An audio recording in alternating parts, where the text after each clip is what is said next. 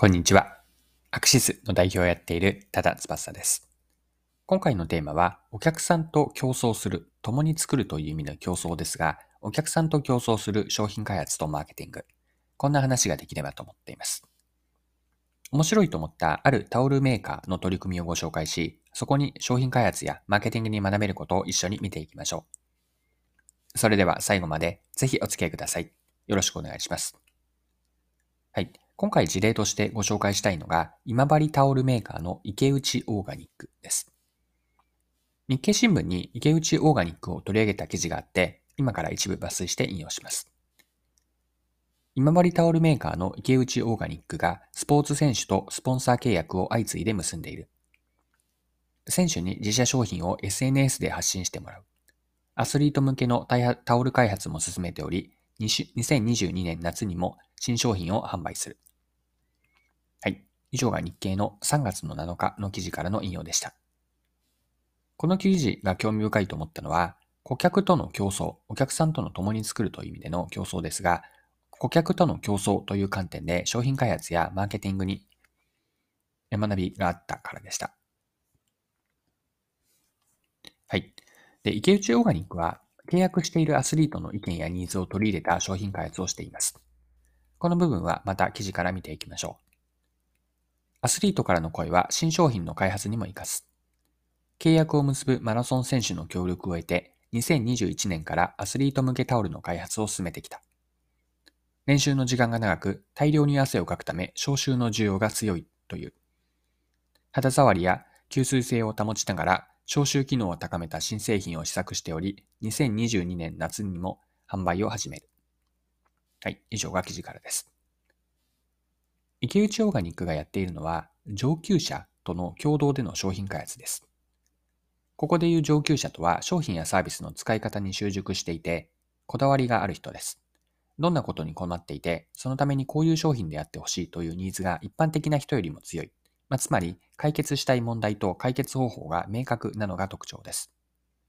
このような上級者が自分のニーズや意見を言葉にできて、わかりやすく伝えることに長けていれば、外部の商品開発パートナーとして貴重な存在になります。マーケティングの観点からも池内オーガニックと契約アスリートの関係は興味深いです。アスリートがチームメイトに自然と池内オーガニックのタオルを紹介することから使用が広がっていることのことです。具体的には日経新聞にもこれも書かれていたんですが、サッカーの J3 の地元の FC 今治に対してはスポンサーとしてタオルを提供していて、サッカー選手というのは移籍が多くて、移籍先のチームでも口コミで池内オーガニックのタオルの利用が広がっていると。こんなことが日経で書かれていました。で、これは自然発生的に起こっていることだと思うんですが、マーケティングの視点で捉えると、すでに使っているユーザー、これは契約アスリートになりますが、すでに使っているユーザーと同じような属性の顧客を新しく口コミによって獲得できる。つまり、こう、同じような人たちの横方向の口コミからお客さんを獲得していると見ることができます。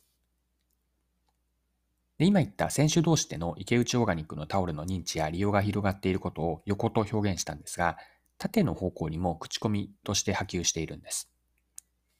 この部分は日経から記事、抜粋して引用します。一般消費者への波及効果も狙う。アスリートには SNS でタオルを使った感想を発信してもらっており、選手のファンを中心に服や靴のようにタオルにも使用シーンなどに応じてこだわってもらえるようにしたい考えだ。はい。でこのように選手のファンへの広がりにも契約アスリートというのは一役買っているんです。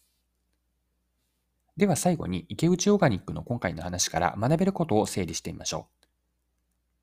スポーツアスリート選手は単に自社商品や自社商品のヘビーユーザー、まあこれは上級者とも言い換えられますが、ヘビーユーザーであるだけではなくて、商品の共同開発者でもあって、また自社のマーケターでもあるんです。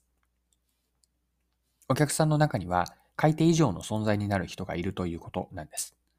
今回の学びとして残しておきたいメッセージは、お客さんとの競争ができないかを考えてみよう。まあ、何か一緒に作ることができないかという視点です。こうした着眼点は商品開発やマーケティングへのヒントにつながります。はい。今回も貴重なお時間を使って最後までお付き合いいただきありがとうございました。それでは今日も素敵な一日にしていきましょう。